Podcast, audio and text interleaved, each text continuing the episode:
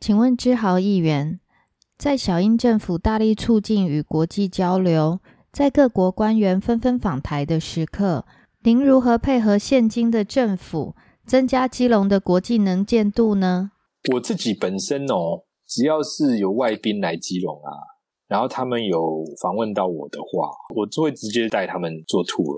那我自己，因为我自己本身出来参选以前，我又是在做文史工作，所以基本上基隆的文史古迹啦，或者是文化的巡礼啊，我很熟悉啦，所以我都可以做的还算不错。但是我们毕竟是政治人物，又不是导游，所以这只是其中的一部分啦。那其他最重要的事情对我来说啦，每一个人可以扮演的角色不太一样，让我给出我自己的定位，就是尽可能的去国际发声。那国际发生事，只要国际媒体来访问，我就会义不容辞，我几乎来者不拒。那如果是平日，我也会一直都用 Twitter 去写一些无微博。我的 Twitter 几乎不用中文写，其实 Twitter 上面的读派远远大过于 Facebook 上面可能十倍吧。但我几乎没有在 Twitter 上面用中文，因为我觉得这个是一个国际的交流的平台。对我来说，如果我用中文，我大概就会失去读英文的追踪者。那我觉得这件事情比较重要，与其在 Twitter 上面取暖，不如就尽可能的把台湾国家的处境透过这个方式去跟国际发声。那我在过去这一段时间有几次还蛮成功的啦。啊，我是想说，OK，我记得是乌克兰刚打起来的时候，有一次就是这样子，那个就在第一次打的蛮成功的，就是让人家知道说台湾基于原则支持乌克兰。我记得我是那样写的，乌克兰其实有很多武器是从中国那边买的。然后台湾常年都被中国所欺负，但是台湾根本就不会在意乌克兰之前很轻重的这件事情。但台湾现在绝对跟乌克兰站在一起，因为这是正确的事情。那我觉得这种东西就是，呃，我至少我看到很多乌克兰人转，然后很多乌克兰人觉得说，啊，我不知道我国家竟然那么轻松，真是不好意思，什么对不起，什么什么之类的，这种人也有。那当然更多的也就是说，因为乌克兰战争一爆发，国际媒体就是把台湾跟乌克兰作为比较。就是台湾，is Taiwan next？就会一直问台湾是不是下一个，台湾是下一个。那我这个东西有点像是在回答台湾是不是下一个的这个问题，就是在说我根本不 care 我是不是下一个。现在我只 care 什么？我只 care 正义，我只 care 乌克兰要得到正义。那透过这样的方式，我们当然是要隐藏的讯息，当然是跟国际讲什么，就要跟国际说。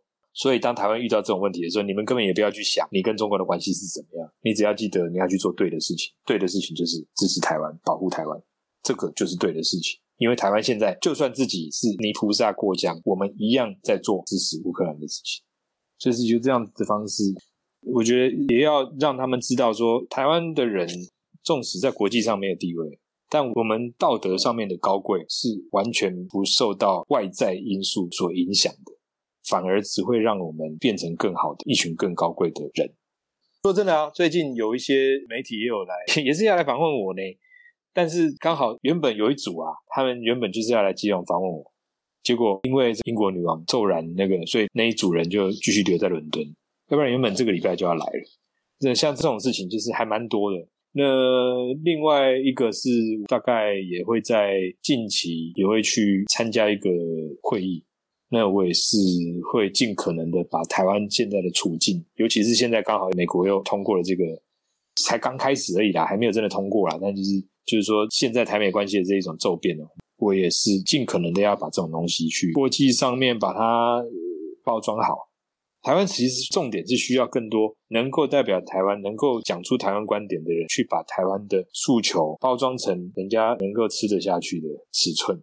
不用特别诱人啊，但是人家吃得下去。要不然我们常常都会遇到的国际的友人或什么，然后人家一问我们什么事情，我们就跟他说四百年前什么什么什么。我们不是每一个人都有空陪你听你四百年来当初什么这个原住民的这个大渡王国啦什么，这我们要多知道这些事情是应该的。但是我们对于国际的这些发生跟沟通，其实是要有各种不同的模式，coming all different shapes and sizes。所以，那我们就要有办法去做出这一些不同的 shape、不同的 size，能够让不同的人都能够理解台湾的 cause，支持台湾的 cause。前一个做的最成功，但是还没有达到他的目的的，就是达赖喇嘛了。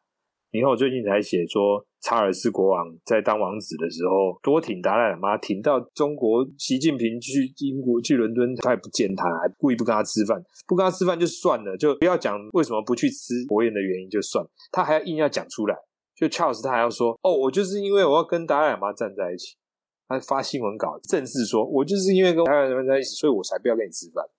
那你看达赖喇嘛政治的宣传是不是做的非常的成功？成功到这种程度？台湾的这个 cause 当然不是一个宗教的 cause，不是一个 spiritual 的 cause，它比较是一个正义的领域的 cause。那我们可以不可以？可以啊。那透过我们自己行的正，做的直，透过我们自己本身也是一个，同时有办法讲出真正的地方的民意跟来自土地的这一种 mandate。所以你讲的东西是真的。所以我不是只是一个政治的什么名嘴，不是，我是有民意基础，我是真正能够代表台湾部分的人民的声音的。所以我讲的话是有重量，是有分量的。我在帮台湾讲话的时候，我不是只是一个同情台湾的人，我不是只是一个代表我自己的声音的人，我代表的是我身后的这些民意。那这样子自然是可以让我们在为台湾讲话的时候，可以更有说服力，更有代表性。那有更多的像我这样子的民意代表，然后你也有国际沟通的能力，那我们不是就有更多的台湾的国民外交官吗？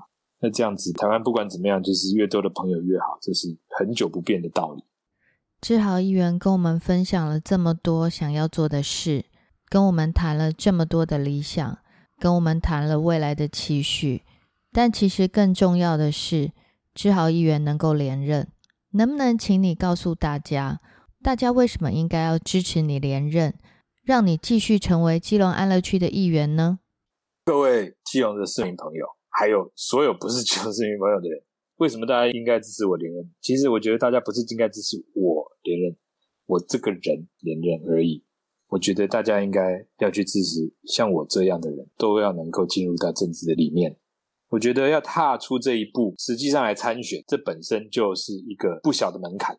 它意味着承诺，它意味着自我的缩小，它意味着必须要忍受或是做一些。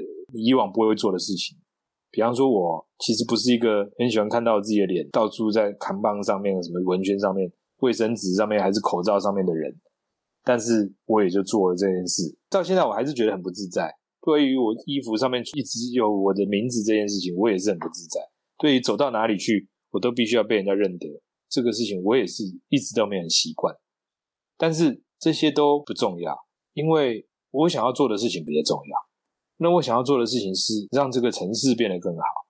那让这个城市变得更好，其实背后的原因是因为我希望能够让这个国家变得更好。但我没有办法直接让这个国家变得更，好，所以我当然是要透过我所可以碰到的地方，我所可以做的事情，去让它变得更好，去发挥我这一生到目前为止所学会的所有的东西，去把它奉献出来。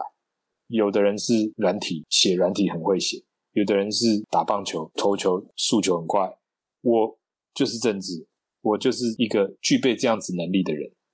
所有像我这样子的人，我都希望我们能够再为国家、再为台湾、再把我们的一切奉献出来。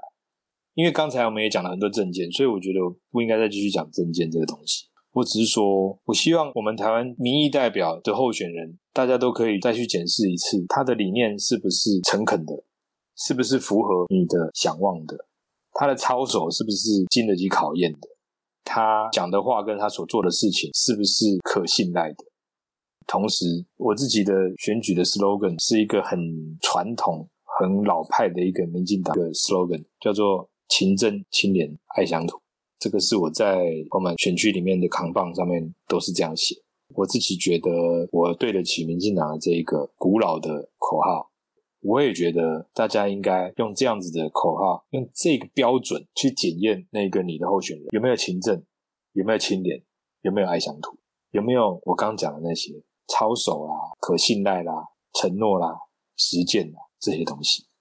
所以为什么大家要再给我一次机会？我希望大家要给我跟像我这样子的人的政治工作者的台派政治工作者的独派政治工作者。再一次的机会，更多的机会，让台湾的政治要真正的进入到下一个阶段。真正的进入到我们大家可以有一天不用再去担心，我们要在一个可能出卖国家的一群政治人物跟你知道不会出卖国家的之间做选择。我们希望不要再碰到这样的状况。如果是那样，如果我们希望不要遇到那样的状况，那现在就是要给像我这样子的人一个机会。所以不是只是我们民进党的候选人，任何只要是符合这样子的条件的候选人，都希望你可以多给他机会。这个就是我希望大家能够让我再连任的原因。今天谢谢志豪议员，谢谢谢谢 Amanda。选后我们来庆祝吧，我们另外开新的节目，然后让您来宣扬您再度在基隆又多做了什么事。好的，希望有这个机会能够继续以军事员的身份再谢谢跟大家。今天，谢谢谢谢。好，谢谢，感谢大家。